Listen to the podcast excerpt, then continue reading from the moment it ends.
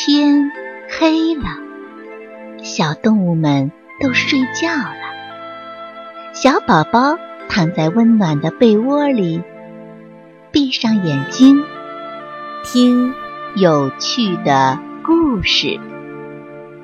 宝贝，晚安。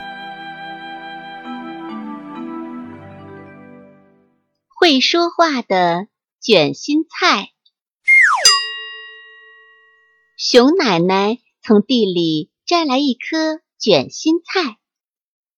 熊奶奶手拿菜刀，刚想把刀切下去，只听到卷心菜发出叽叽咕咕的声音。熊奶奶吓了一跳，卷心菜怎么会有声音呢？是自己耳朵出毛病了？他再仔细听，卷心菜真的在叽叽咕咕说着话。熊奶奶喊了起来：“天哪，卷心菜在自言自语呢！”他侧着耳朵听了半天，也不知道卷心菜在说些什么。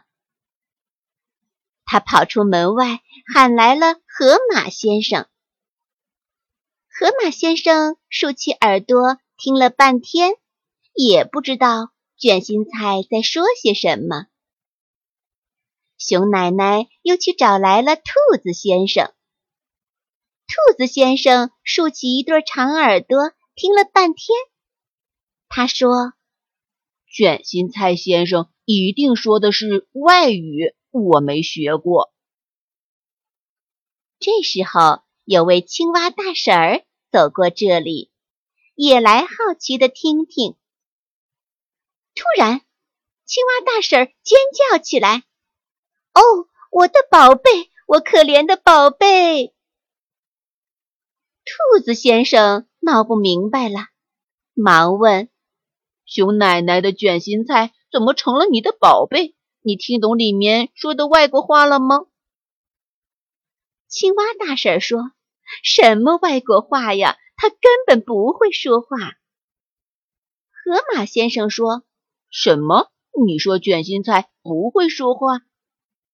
不是的，青蛙大婶说：“这卷心菜里面是我的小宝贝，它失踪两个月了。那时候刚从小蝌蚪变成小青蛙，只会叽叽咕咕的叫，还没学会说话呢。”熊奶奶一听，可着急了。她赶快放下菜刀，用手把卷心菜叶子一半一半剥了下来。卷心菜越来越小，越来越小，最后从菜心儿里发现一个小青蛙，正在叽叽咕咕地叫着呢。原来呀。有一天，小青蛙在卷心菜的菜心里睡觉，睡呀睡呀，就让卷心菜给包了起来，一包就包了两个月。熊奶奶为了庆祝青蛙大婶儿找到了自己的小宝贝，赶快用卷心菜熬了一大锅汤，请青蛙大婶儿和他的儿子吃。小青蛙喝完汤，叽叽咕咕地叫着。青蛙大婶说：“ 我的小宝贝呀，在称赞熊奶奶做的卷心菜汤真好吃呢。熊奶奶，谢谢您了。要不是您呀，我到现在也找不到我失踪的小宝贝呢。”